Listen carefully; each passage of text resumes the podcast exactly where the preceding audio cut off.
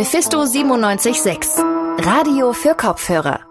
Heute mit Lukas am Mikrofon und bei uns dreht sich heute alles ums Thema Schule. Die hat in den letzten Monaten ja nur sehr bedingt stattgefunden, denn während einer globalen Pandemie 30 SchülerInnen in einen Raum zu stopfen, wäre halt nicht so smart.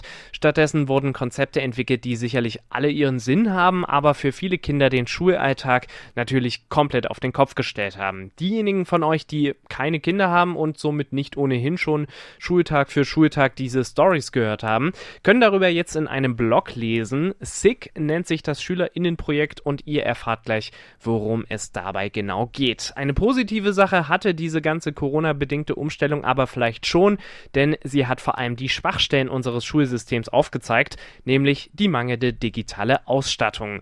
Die soll jetzt aber nach und nach kommen und gerade Sachsen ist bereits dabei, ordentlich Fördermittel rauszuballern für neue Technik. Wie viel und wofür genau, wir verraten es euch jetzt im Podcast. Schön, dass ihr dabei seid. Über 400.000 SchülerInnen gibt es derzeit in Sachsens Schulen. Allerdings nur theoretisch, denn die Corona-Pandemie hat den Schulalltag ganz schön auf den Kopf gestellt.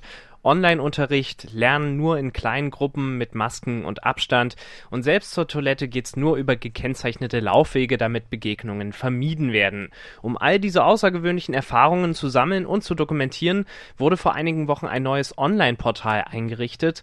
Gloria, was ist das genau für ein Programm? Das Ganze nennt sich SIG, das steht für Schule in der Corona-Krise. Ja, und das sagt eigentlich schon relativ viel über den Inhalt aus. Es geht also darum, dass SchülerInnen ihre Erfahrungen auf einer Online-Plattform austauschen können, die sie eben in der Schule zu Corona-Zeiten gesammelt haben. Ja, und das ist eigentlich auch egal, ob das jetzt GrundschülerInnen sind oder ältere SchülerInnen. Da können jetzt erstmal alle ihre Erfahrungen teilen. Die einzige Bedingung ist eben, dass die Schule, auf die die SchülerInnen gehen, eben in Sachsen liegen muss. Gut, es geht also darum, Erfahrungen auszutauschen. Und was wird dann mit diesen Erfahrungen angefangen? Also das Ziel ist eigentlich, eine zentrale Anlaufstelle für Feedback zu schaffen. An der können sich dann quasi PolitikerInnen und auch SchulleiterInnen orientieren, wie es gerade so in den Schulen aussieht, weil ja doch äh, mit den Maßnahmen eben von Schule zu Schule anders umgegangen wird. Ja, und die Idee dazu, die kam von Sebastian Schneider. Der ist Schüler und Chefredakteur der Schülerzeitung in drei Etagen am Robert-Schumann-Gymnasium hier in Leipzig. Und ihm ist nämlich aufgefallen, aufgefallen, eben, dass es sehr hilfreich wäre, genau so eine Form von Feedback zu schaffen, weil eben natürlich jede Schule eben damit anders umgeht und ähm, weil es natürlich auch gerade anders abläuft als unter normalen Umständen.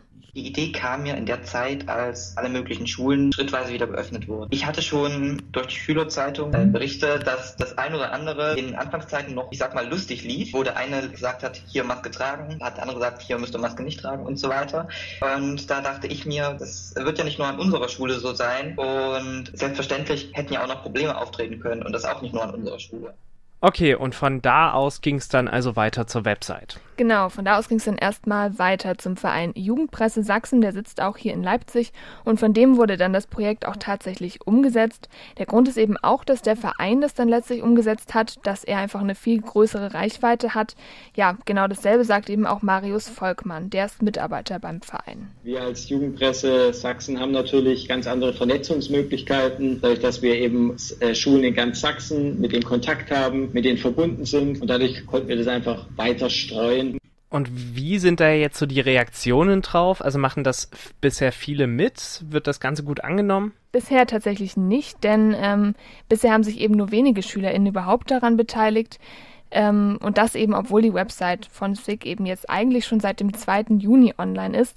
Wenn man sich jetzt aber mal auf der Website so ein bisschen umsieht, da sieht man, dass da seit dem Juni eben auch nur drei aktive Einträge zu finden sind. Und laut Sebastian Schneider liegt es eben daran, dass aktuell einfach noch zu wenige das Projekt kennen. Und dazu kommen jetzt eben auch die aktuellen Sommerferien, in denen auch so ein bisschen die Motivation fehlt, sich zu beteiligen. Ja, für Marius Volkmann vom Verein Jugendpresse gibt es da aber auch noch einen anderen Grund. Es besteht ja immer ein Risiko, wenn man über Dinge schreibt, die vielleicht nicht ganz korrekt laufen. Wenn Schülerinnen und Schüler das Gefühl haben, hier läuft was falsch, dann äh, kann ich dann nur sagen, habt den Mut, das auch auszusprechen. Dann sind ja nicht die Schülerinnen oder Schüler, bei denen da was falsch läuft oder die was falsch machen, sondern sind ja dann die Konzepte, die offensichtlich nicht richtig umgesetzt werden. Gut, sagen wir jetzt mal, ich bin Schüler an der Schule in Sachsen. Das war vor einigen Jahren tatsächlich so und jetzt will ich meine Erfahrungen teilen. Wie gehe ich da vor? Also da musst du auf der Website, da musst du dich auf der Website von SIG registrieren. Das geht unter sig-sachsen.de. Da musst du deinen Namen angeben, deine Mailadresse, deine Schule und auch noch eine kurze Vorstellung von dir selbst. Und dann kannst du im Prinzip einen Beitrag verfassen, zum Beispiel darüber, wie es gerade so im School Home Office läuft, beziehungsweise vor den Sommerferien gelaufen ist, ähm, wie der Online-Unterricht so abgelaufen ist und wie die Schule mit den Hygienemaßnahmen umgegangen ist. Genau, und um so einen Beitrag zu erstellen, braucht man auch keine Kenntnisse, keine keine journalistischen oder ähnliches. Ja, und der Beitrag, den man dann verfasst hat, der wird dann von den Mitarbeitenden der Jugendpresse Sachsen geprüft und danach veröffentlicht. So funktioniert also das Projekt SICK Schule in der Corona-Krise. Danke Gloria für die Infos und wenn euch die Erfahrungsberichte von Sachsens SchülerInnen interessieren, dann findet ihr die auf der Projektseite sick-sachsen.de. Mit dem Digitalpaket wollen Bund und Länder die Digitalisierung der Schulen vorantreiben. Dabei stehen Sachsen 250 Millionen Euro zur Verfügung. Levin hat sich damit beschäftigt. Levin, wie sieht's da hier in Leipzig aus? Also laut dem sächsischen Kultusministerium wurden bisher 22 Anträge in Leipzig gestellt. Äh, 19 davon wurden dann auch bewilligt. Und das ist ungefähr ein Fördervolumen von 4,3 Millionen Euro, die für Digitalisierung äh, der Schulen in Leipzig dann ausgegeben werden kann. Es gibt aber noch ein zweites Paket, ein Sofortmaßnahmenprogramm, um SchülerInnen in der Corona-Pandemie zu helfen. Da geht es konkret darum, dass man äh, Schüler mit Geräten ausstattet, damit sie von zu Hause aus am Unterricht teilnehmen können. Und dieses Sofortmaßnahmenprogramm wurde mit 3,4 Millionen Euro in Leipzig gefördert. Okay, und wie lässt sich das so einordnen? Ist das eher viel ist, oder, oder eher wenig Geld? Also eine Sprecherin des Kultusministeriums hat das Ganze ungefähr so eingeordnet. Also mit diesem Digitalpakt 1 äh, kommt man auf jeden Fall einen großen Schritt voran. Die Kommunen untersetzen das ja meistens auch noch mit eigenen Mitteln und treiben den Ausbau auch hier voran. Also wir kommen hier auf jeden Fall einen guten Schritt voran. Also das Kultusministerium ist da eher positiv gestimmt. Die Gewerkschaft Erziehung und Wissenschaft Sachsen, kurz GEW Sachsen, sieht das Ganze aber ein bisschen anders und ein bisschen kritischer vor allem. Die Chefin der GEW Sachsen, Ursula Kruse, kritisiert vor allem die Vergabeverfahren und befürchtet, dass durch ein ungerechtes Vergabeverfahren soziale Ungleichheiten noch mehr zu tragen kommen und nicht berücksichtigt werden. Okay, und wo liegen da so die größten Probleme?